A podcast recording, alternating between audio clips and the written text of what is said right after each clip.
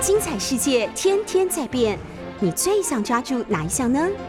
跟着我们不出门也能探索天下事，欢迎收听《世界一把抓》。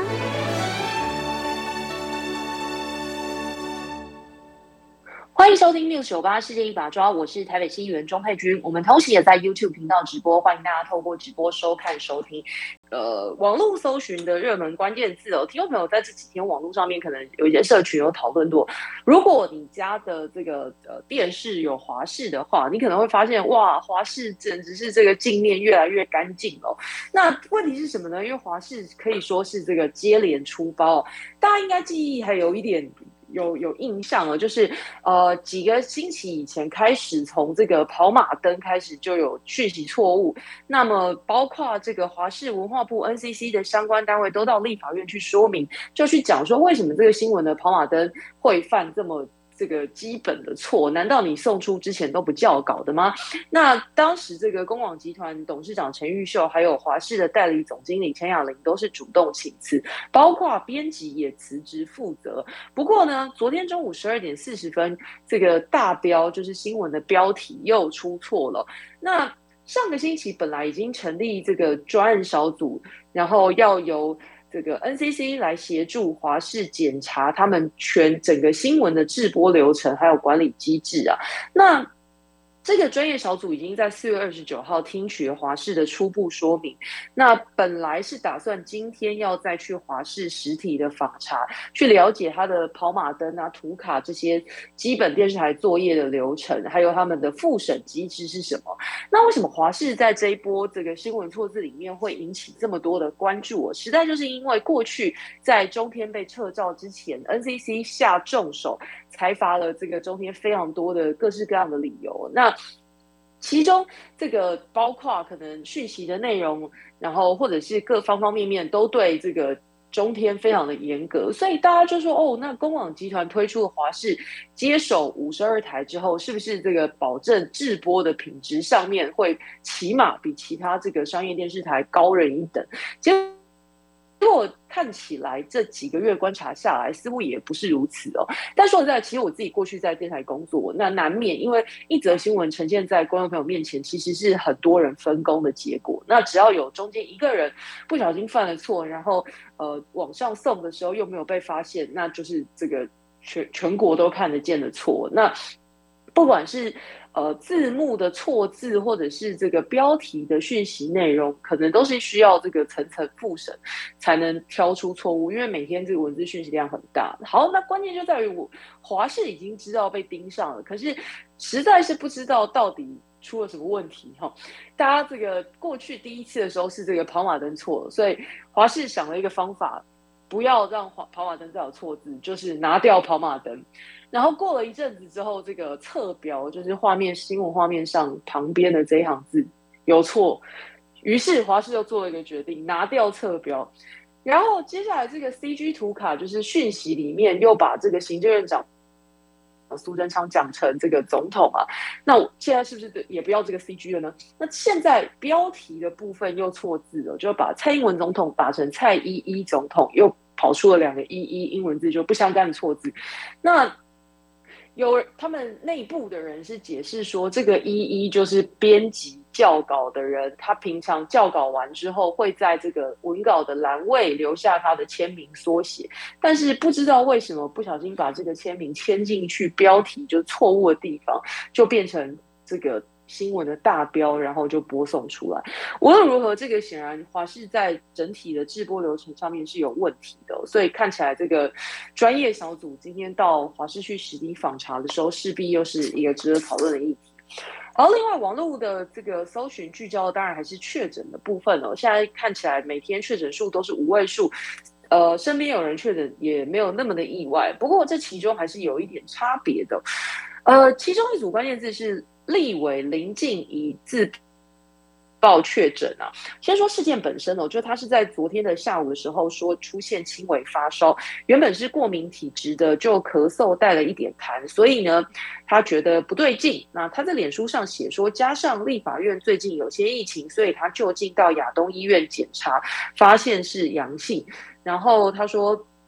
自己平常这个口罩都有确实的佩戴，也有持续消毒双手啦。那这个可是昨天因为在立法院开会时间比较长，接触的助理跟立委也很多，那请大家不要担心，非常。抱歉，造成自己的不便，那也已经取消本周跟下周的行程。这个是新闻事件本身。不过从我刚刚讲的这段叙述里面，不晓得听众朋友有没有听出，哎，好像有一点不太对劲的地方哦。来，再讲一次哦。他说下午出现轻微的发烧、咳嗽，带了一点痰，所以他就跑到亚东医院去检查。一般人这个不断宣导，我们都说快筛阳再去做 PCR。那这个林静怡。咳嗽带点痰就跑去做 PCR 还不打紧哦，这个后来他的报告，亚东医院的这个最速件 PCR 报告是三个小时，不过林静怡在去检查两个小时之后就拿到了报告结果，而且发布在脸书上。那这其中加速的过程原因为何？我想我不用多说，大家应该都猜得到。这个现在各大医院外面要排 PCR 的人大排长龙。这个画面大家应该都不陌生。那林静怡只是咳嗽带点痰，可以在亚东医院拿到比最速件更快的 PCR 报告，恐怕是他在这个 Po 文讲自己确诊之外，另外一个讨论的话题了。有特权的人往往不知道自己用的是特权，所以才会有特权的存在了。另外一则这个呃搜寻度也很高的关键字是柯文哲 PCR 阳性，不过这个已经确实是。呃，不实消息，但是网络上这一组关键字搜寻很高，这个其实源自于昨天有这个媒体的错误报道，实际上是因为柯文哲的随护。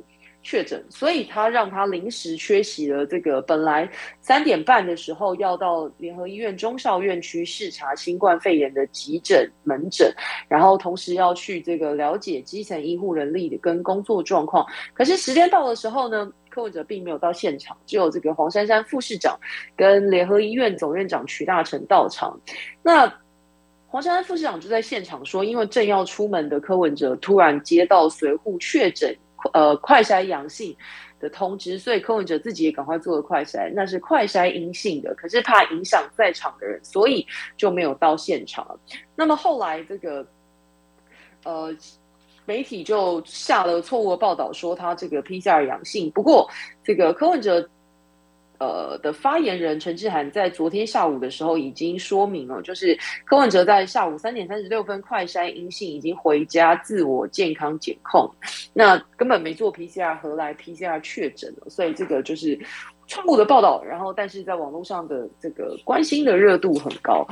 今天各大报都在讨论件事，也许也是这个听众朋友这几天最。伤脑筋的事情哦，就是疫情延烧，但是你要知道自己有没有确诊的方式，除了这个可能你有症状，那无症者，但是你可能跟确诊者接触，你也会想要知道自己的身体状况，那么这时候就需要快筛试剂，可是。这个相信不用我多说，大家对于现在快筛试剂短缺的情况应该都很清楚。不管你是从这个新闻上面看到每天大排长龙的人，还是说你是确实在这几天不巧刚好低温又下雨的湿冷环境之下跑去排队的人，你应该心里都有数。就是快筛试剂现在显然在台湾是这个数量远远这个需大于供的。可是，在这个节骨眼，我们陈时中部长担心的事情似乎跟大家不太一样。今天《中国时报》的头版用了很大的标题，说陈时中部长说快筛剂若非常便宜，担心囤货。他的原文是说，进口快筛采购价是九十五块，国产是七十四点五元，中间包括贴标、分送、物流、药师服务费。他也希望。快筛试剂越便宜越好，但是如果政府免费提供或是非常便宜，那就有囤货问题。哎，大部长讲这个话，实在是不知道没在看路上排队的人，还是他没看新闻，还是看了装作没看见。基本上快筛试剂是买不到的。现在不管你是卖。五十块还是卖一千块，总之买不到，你要怎么样买很大量来囤？我不知道它的逻辑是什么。这个所谓卖很便宜，可能会囤货，那也得等到供货充足，大家随手都买得到的时候，你才有可能来讨论会不会囤货嘛。那现在基本上连基本的需求都没有办法满足的时候，请问是要怎么囤货？听众朋友如果去买，你应该知道，就是药局通常一间配个七十八支，那。早上开门以前排队的人可能就已经超过这个数量。那再加上这一次的这个规定是一人一卡，虽然可以带领，但是一次就是一人一卡。如果你要帮你的家人带领，那你就是必须从头再开始排队。可是基本上每天这个药局开门起跳排队的人就已经超过配售的七十八了，所以你排完一轮再排。到第二轮的几率几乎趋近于零了。那在这个状况之下，你全家就只能好不容易买到一人份，请问是要怎么囤货？这个部长想的事情好像跟老百姓想的都不太一样啊。也许就是因为有这样的脑袋，我们现在才会防疫防到有明明有别的国家已经发生过疫情，走到我们前面有答案卷可以抄，可是我们还是抄不出来，还是考成这个德行。好，现在这个。昨天本土的病例已经是呃两万三千一百零二人，那么这个星期五可能会达到高峰哦。那当然，各界都在说这个快筛剂要再降价，这个大概一个月之前我们就在节目当中讨论过。快筛实名制开跑六天以来，基本上还是很多人买不到。新北市长侯二姨就说，如果他算一个简单的数学题，中央配送到这个药局的时间不稳定，那。每个配货量都是七十八人份，新北市有八百九十二个药局配送快筛剂，总量大概七万份，一个多一个月是两百多万份了。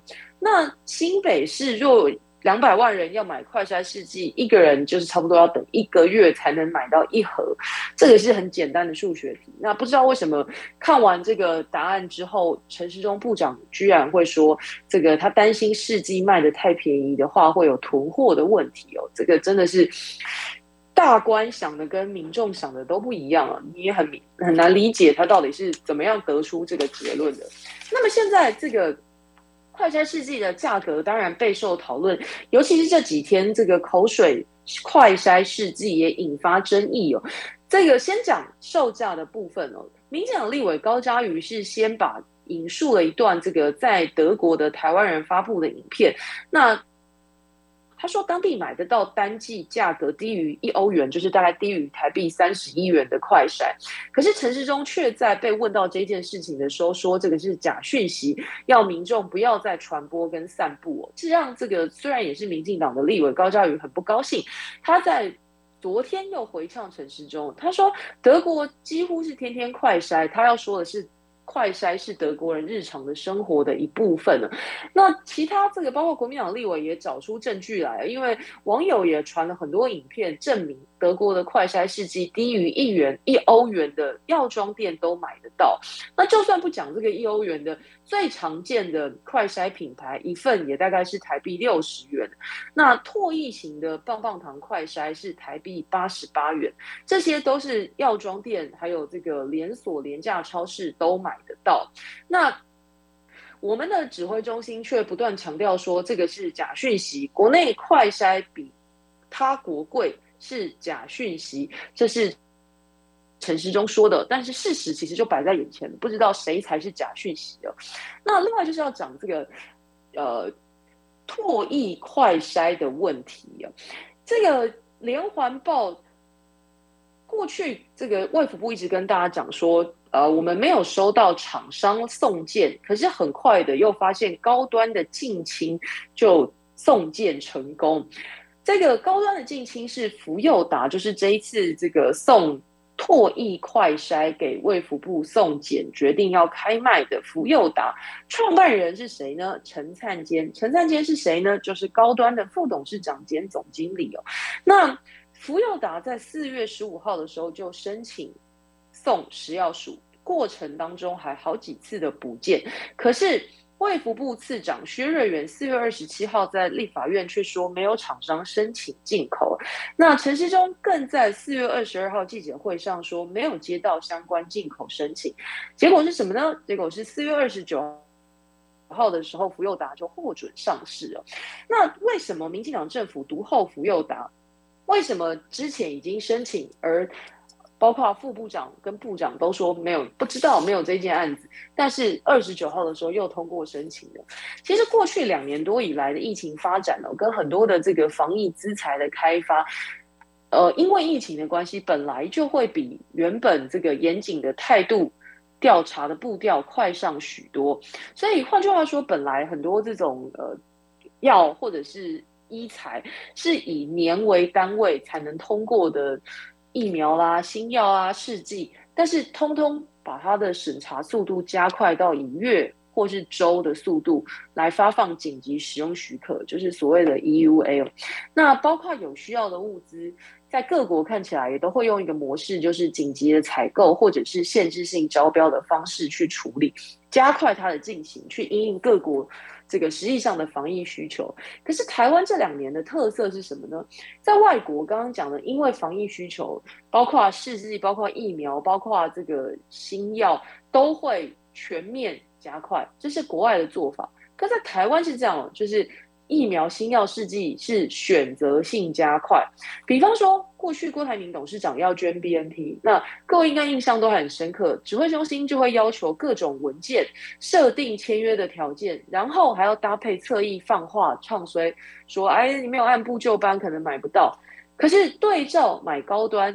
这个二期解盲之前就已经签约采购，那现在又发生这个唾液快筛试剂，明明前年就已经有很多厂商开发出来了，可是我们的政府过去两年，大家应该都很清楚，过去两年先是一直讲说这个快筛喂阳率很高，所以污名化这个快筛，然后接下来真的逼不得已了，已经。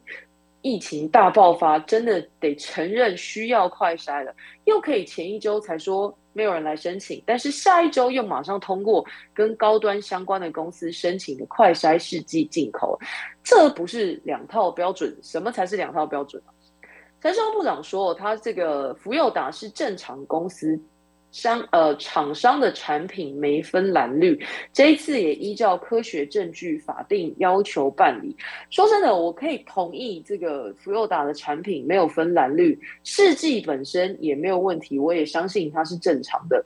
那食药署没有放水让不合格的产品进口，但是我觉得问题很明确的就是在审查的速度是不正常的嘛。本来刚刚讲的就是疫情之下这个快速是可以被理解的，但是。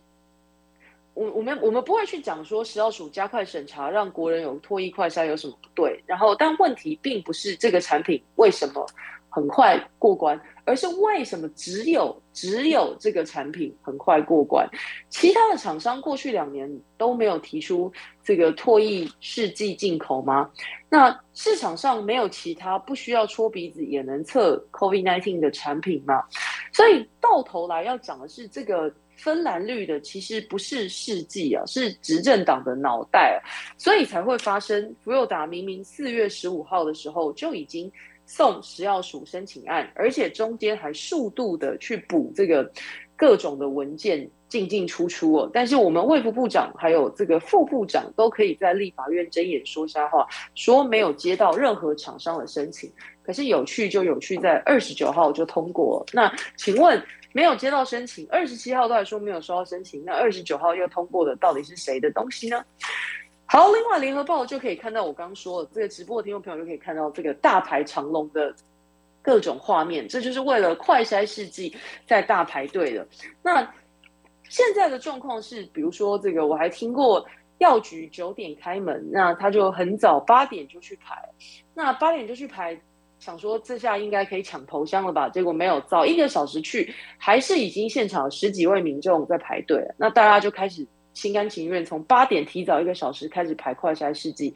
九点一到，药局开门，这个药师出来，用一种非常害怕的脸跟现场排队的人讲说：“不好意思，因为中央配送的。”这个快餐试剂今天没有到货，所以今天没办法卖。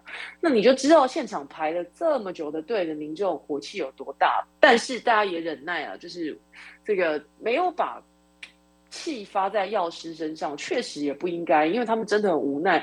其实他们只是帮政府来代做这个业务，然后但是包括排队的怒。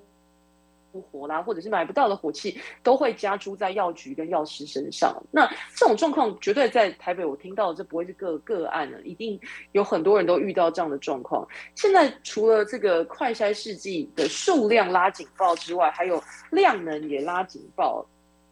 量能就是指这个就医的量能，现在看起来是担心会不够不足够。那关键就在于这个。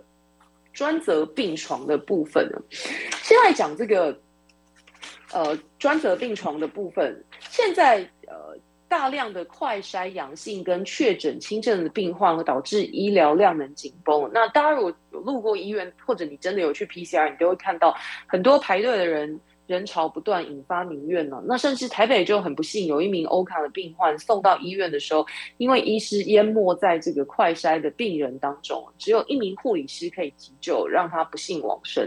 现在这个专责病床是几乎全满了。那除了加开专责病床之外，双北的各大医院都已经开始有共识，就是要降载医疗能量，暂停非紧急医疗。所以你最近如果不是太这个严重的。紧急的医疗需求的话，就是可以暂缓就医啊。那这样家长最伤脑筋的应该是这个疫情的高峰不断的往上攀升，那学校也会受到影响，因为学生的停课标准是另外一个，就是呃他们是把三加四并在一起，所以只要确诊的话就是停课一一星期这样。那很多人就会面临停了又开，就是停。停课，然后到学校去，到学校去之后又有人有状况，又要回家，就是陷入这个轮回当中。那什么时候会是这个台北的高峰呢？估计这个副市长黄珊珊说，看起来是这个五月中下旬的时候会登上高峰。那届时我们会有什么样的更新的应应措施呢？先进一段广告，马上回来。欢迎回到六九八世界一把抓节目现场，我是台北新议员钟佩君。我们同时也在 YouTube 频道直播，欢迎大家透过直播收看收听。上一上一段节目跟大家谈到说，因为这个疫情不断的往确诊人数一直往上攀升，那么一般预估可能在高峰会出现在五月的中下旬。那家长最近最伤脑筋的就是可以说双北，尤其是双北北北桃啊是重灾区哦，因为不少学校才刚停课一轮，停复课一天之后又有人确诊，全班又只好再打包。回家就进入一个所谓的停课轮回了。那学校看起来这个呃状况也不少。最近我也接到很多这个民众陈情，就是说，诶，应该被打包回家停课，要收到快餐试剂，但是没有拿到。那到底是谁应该要负责任呢？现在卫生单位的量能基本上已经算是这个爆，已经不不能讲瘫痪，大概已就不不能讲濒临瘫痪，应该就是已经爆了。那部分的疫调跟快筛剂的发放作业都从卫生单位转移到学校，跟教育局协作做资料来会诊那甚至这个居格单也由学校分工，分工给学校，就是让学校来框列开立。那快筛试剂就是学校跟这个。往上回报，跟教育局回报，然后再向卫生单位统一领取，然后再通知家长到校领取。可是，如果学生没有其他的亲戚支援的话，学校还得自己出马，变成人肉快递，帮忙送到学生家。那所以这个忙乱的程度可可可想而知。那但是也没有办法，因为包括新北的防疫量能也是同样很紧绷。学校护理师都说，现在要包括疫调确诊者啦。框列这个居隔者，编造名册，通知班级的家长，还有申请发放快筛试剂跟追踪快筛结果，还有居隔确诊者的健康追踪，这些通通都变成是这个学校要接手。那尤其这个行政人员还要兼具义调业务，所以。包括这个教务处、学务处都是老师在兼任。那除了做线上教学之外，还要忙这些防疫的工作，实在是大家都很辛苦。那包括呃乱象就会特别多。我想听众朋友应该多多少少都会听到，就是有电子围篱设错的啦，因为小孩没有手机，所以设成家长，然后家长去上班就变成家长被认定是这个落跑，然后一团乱这样。那但是在这一段时间里面。看起来除了大家一起忍受，好像没有其他的方法。可是我们值得，或者是我们应该受到这样的对待吗？其实这答案当然是否定的，因为其实大家都不陌生，就是过去政府一直都是以超前部署自豪啊，指挥中心这也超前，那也超前。可是实际上看起来，我我其实到现在还是不太清楚超前在哪里。包括我们今天最一开始讨论的就是这个快筛试剂，搞到大家那个。排队排到怨声载道，而且还不一定买得到。其实国外的疫情走势比我们快，这个是大家看新闻都不陌生的事情哦。在欧美，早在去年的时候就动辄破万、破几十万，其他的国家都已经在经历这一段跟病毒共存的阵痛期。那其实应该会有很多的经验可以学习，包括你需要大量的这个布置快筛剂，或者是医院的这个床数的分配，应该有很多题答案是可以照抄的。国外防疫实作测验的答案卷已经摆在你的面前了，但是不知道为什么防疫中心连抄都没抄，也不会抄。国外先走了一招，但是我们政府没有学到教训，还是要国人跟着走。一遍这个状况，那刚刚说了，现在因为染疫人数人数的这个暴增，那除了要应付快筛阳性的人之外，那还有民众涌入急诊采 PCR，还有增加中的重中中重症个案，快筛缺，急诊满，急重症没人医。不过看起来这个执政党上慢郎中，那陈世忠部长还是常常讲一些这种很有禅意的话，包括。呃，被问到急诊的护理人员哭喊求救，陈时中部长慢条斯理的说：“医院、医疗院所应该适时的调度人力，差不多就是前一阵子跟大家讲说，各位要自主应变的这个态度是差不多的哈。那缺快筛试剂这件事情，当然不会只有国民党执政的。”县市才缺啊，这是一个民生问题哦。先说新北市是昨天里长在市府的年度行动治理座谈上抱怨说，天天接李明跟他们要这个快筛试剂的电话，接到受不了，现在电话都不敢碰。那政府还好意思说快筛试剂量充足？那其他包括这个基隆市也有很多议员批中央有政策没对策。要市长林佑昌硬起来，赶快去拿第二倍金买快筛试剂。那新竹县是说他们省着点，这个用量可以撑半个月，但是半个月之后也是没了。所以县长杨文科就呼吁中央要协助地方补充快筛试剂哦。那就连桃园也当然也不例外，刚刚讲了北北桃可以说是这个疫情的呃比较险峻的区域。郑文灿就说，快筛试剂的消耗速度很快，但是显然这个备量不够，所以他也呼吁中央这个征用的快筛剂充足之后，可以考虑其他的通路，也应该要把这个销售量能提升起来。特别是北北桃的生活圈的民众买快筛的需求很大，这个是不分蓝绿的共识。但是能不能听得进去呢？其实我。我不不是不能理解政府没有办法跟上疫调需求的脚步，因为现在我说各地政府啊，就是没有办法跟上这个疫调需求。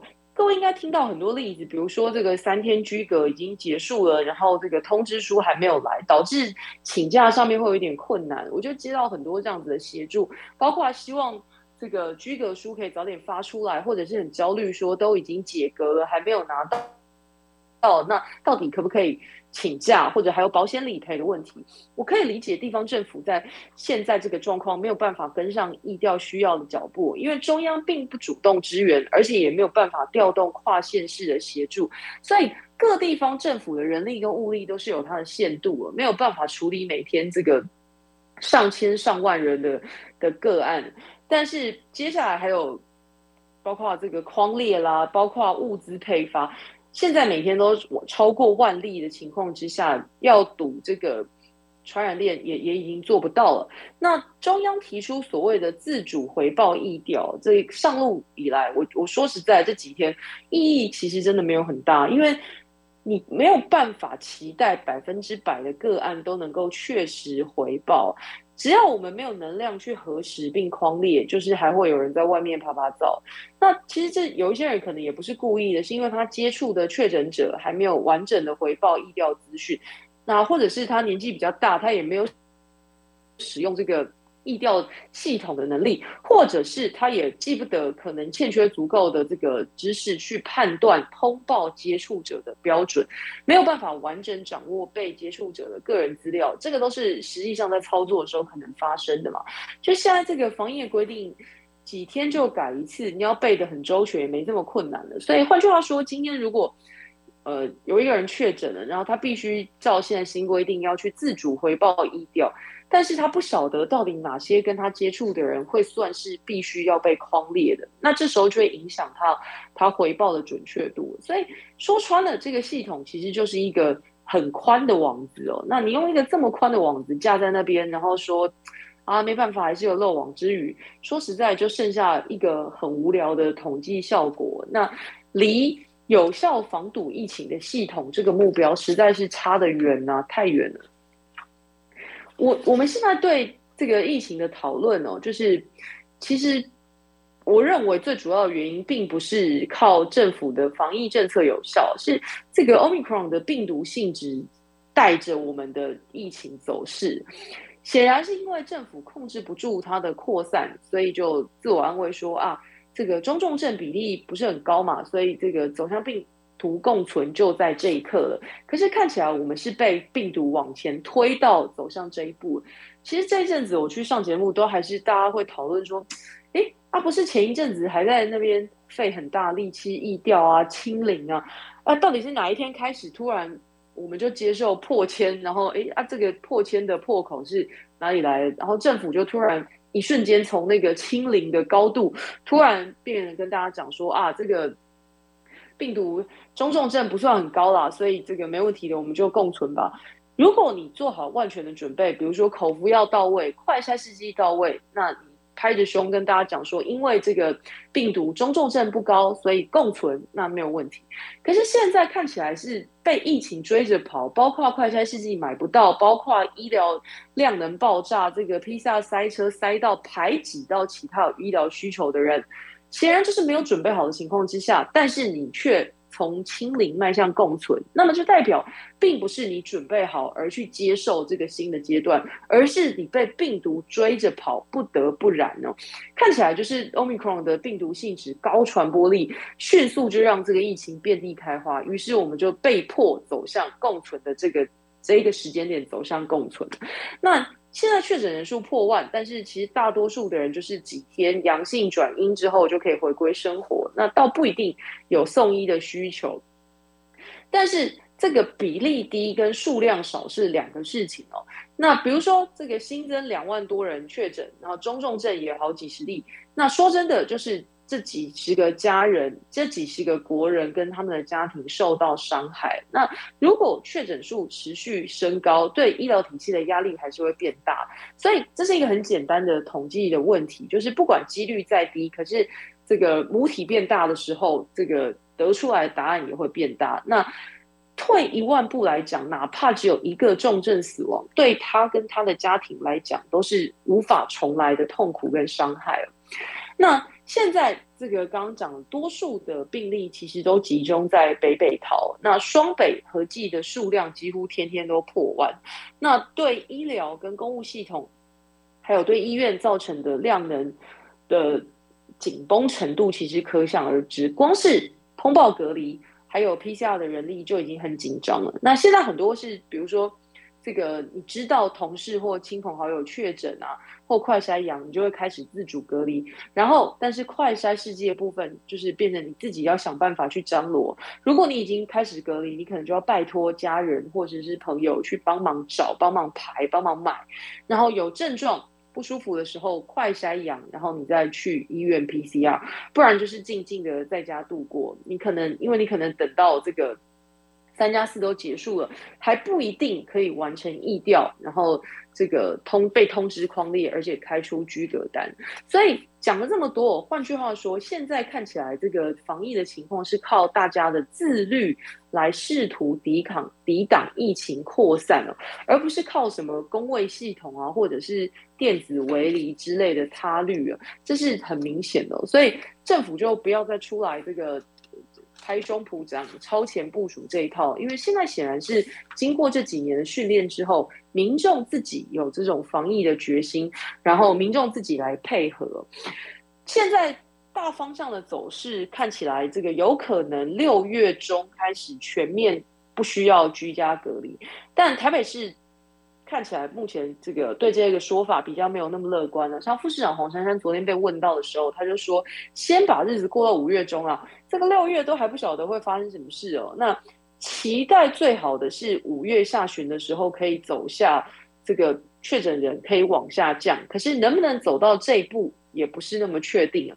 那台北市的医疗能量。”很吃紧，每天都还新增一百个人住院，所以变成我压力很大，要一直紧盯这个住院的人力，希望不要排挤到其他的医疗需求。接近一广告，马上回来。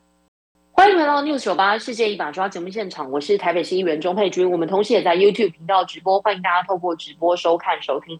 上段节目跟大家讲到说，现在的防疫政策似乎是被病毒往前推着走，那这个不得不进入到共存的这个状况。那现在新的这种自主回报系统，看起来又是把防疫的工作建立在民众的自律之上。那政府在做什么呢？现在这个。就有医疗专家呼吁说，防疫除了要维持轻重分流，更要放轻就重。因为看起来现在很多的这个医疗人力、医院的人力被浪费在一些这个没有那么重要的事情，比如说呃轻症的筛检啊、开诊断书啊这些事情，都不应该要占用医疗的急诊资源哦，应该赶快把这个基层院所纳入防疫体系，一起来帮忙。比如说给这个其他地方的诊所加入大医院。的行列来帮忙处理一些这个比较轻型的工作，那要不然的话，这个应变措施再不调整，医疗院所没有办法负担了，很多中小型医院就会快开始撑不下去了。那这个分流应该要更明确，包括确诊医护人员的居家照护天数，避免人力缺口。那其实，呃，刚刚讲说要跟基层招募，那耳鼻喉科加入 PCR 筛检行列，也有很多的这个。耳鼻喉科共共襄盛举，就是来帮忙嘛。那不过，如果现在如果要加入这个诊所的。PCR 的检测行列，那也有基层医院医师呼吁中央提供设备跟防护，而且要给足够的给付，让呃来帮忙的这些基层诊所的医师没有后顾之忧。我之前就听过这个耳鼻喉科的朋友讲了，他们在呃前一阵子要开始开打疫苗的时候，也加入了接种呃新冠肺炎疫苗的基层诊所行列，但是真的苦不堪言啊，因为除了这个。呃，给付非常低之外，就是帮忙打一剂的给付非常低，几十块钱。然后再来就是设备也要诊所自己买了。你要疫苗很很娇贵嘛，就是不能离冷，就是保存冷藏保存冷链很重要。那这个一般的耳鼻喉科不见得有这么先进或者是呃足够的空间去冰疫苗，所以他为了要加入打疫苗的这个行列，还要自费去买冷藏设备。这个都是中央在。叫基层来做的时候没有想到的地方了，那变成来协助的还要自掏腰包，那当然会降低他们帮忙的意愿。那现在看起来比这个现在批下量能需要基层诊所帮忙负担的需求，会比打疫苗那个时候还要大。所以，呃，中央除了伸手要请地方基层诊所帮忙之余，相对应的这个，不管是给付或者是设备或是防护，这些应该都要一次到位哦。那再来就是，如果还有民众还没有打这个疫苗的，可能真的动作要快了。因为指挥中心公布全台湾六十五岁以上的防疫接种率，花东两县是最低的，第二季只有七成五跟七成三，那第三季花莲台东的民众都打不到六成哦。大家会觉得说这个呃，花莲台东很辽阔，不一定人挤人这样。但是不怕一万啊，就怕万一，因为大部分这个中重症的都都是这个七十岁以上，而且里面很高的比例啦，就是中重症过世的很高的比例都是七十岁以上的长者，而且没有打疫苗。所以这个指挥中心还是呼吁，在这个时间点能够保护自己的事情，就是。赶快去打疫苗。好，另外要讲到跟疫情没有相关的事情，就是刚经历了这个五一，呃，台铁的，诶，不是不加班，劳动节不加班行动之后。台铁工会又说，最新的计划是打算十一月二十六号投票日打算不加班哦。好了，那这个不加班的这件事情，感觉后来大部分比较多的讨论都集中在台铁的这个呃，集中在我们交通部的异想天开了，就是搞了一个类火车出来。我我老实说，我第一次看到那个照片的时候，我以为那个布条是 P 图，结果没有想到是真的。我们的交通部发明了一个新的名词，叫做。类火车，那搭乘率也低，因为时间很长嘛。说实在的，这个 如果在这个状况之下，其实我宁可交通部让台铁停驶，也要推公司化，这也是一种展现态度的决心哦。可是没有想到，交通部最后是搞了一个就是奇怪的名词“类火车”，它这概念比较像是，比如说雇主跟员工谈判破裂，那可是还是得提供消费者。服务或商品，那你就要提供这个替代方案嘛。那我我觉得这这也无可厚非。接驳车就接驳车，真的不用掰出一个不伦不类的什么类火车的名词哦。就像我们台北的北捷也有很多搭配公车路线，比如说绿一啊、红五啊、什么中十八这一类的，那其实就是从捷运站延伸出去的路线哦。但跟一般以数字或是道路名称命名的公车路线是有一些不同的，但这些从捷运延伸出去的公车，我们还是会叫它公车，我们不会叫它类捷运，对不对？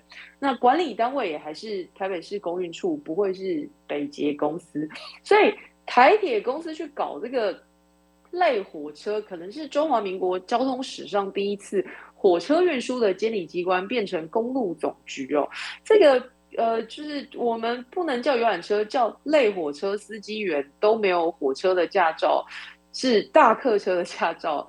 然后行驶的路线，这个也不是归铁路局养护，是道路主管机关。那如果发生事故，也不是台铁局跟铁道警察负责排除，是各地的交通警察。所以讲讲个半天哦，这个类火车除了展现政府发明新名词来嘴硬的创意，然后或者是让全国各地。这个做红布条啊，手拿看板的厂商有生意之外，其实看不太出来对疏解交通有什么样的帮助。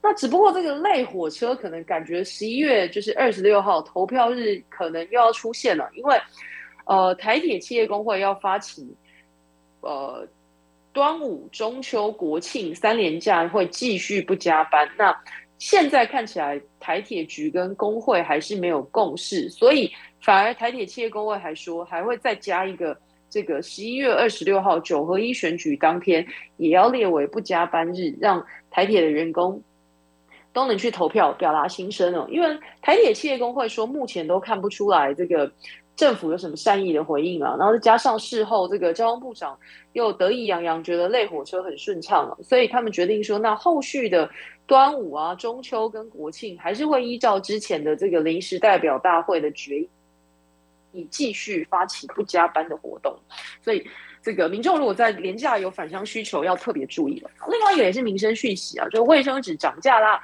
今年这个好事多开了第一枪哦，那涨三十块，涨幅大概是百分之九。那其实其他的这个业者在二月已经有过一波的价格调涨，主要原因呢还是因为这个国际木头的供应减少，价格上扬。不过比较实质性的问题，应该是这个俄乌战争影响国际油价上涨，运费成本增加，所以进口来做这个卫生纸的木片价格也跟着攀升。那呃，厂商当然是一直喊苦啊，就是要涨价，当然也是要说个理由出来。所以呃，包括刚刚讲的原物料的价格，还有运费的价格，这些都反映。必须反映在卫生纸上，所以包材、运费都一直上涨，成本就压不下来，必须反映成本。所以，呃，好事多就是呃出面说明说，逼不得已啦，已经撑很久了啦，现在真的不行了，所以涨百分之九。那其他的业者会不会跟进呢？呃，有一部分因为在年初的时候已经调整过，所以看起来会比较谨慎一些啊。那被问到的时候就说，这个虽然已经观察到国际原物料的价格趋势哦，不过实际上要看接下来这个，因为俄乌战争影响，国际运费还会再呃升高到多少？那来来评估说适不适合再做呃成本的变化反映在价格的上面，所以。呃，趋势大致如此，不过涨幅突然出现，然后民众有一些抱怨说：“哎呀，来不及囤货。”不过看起来是接下来的走势啊。我们下星期再见喽，拜拜。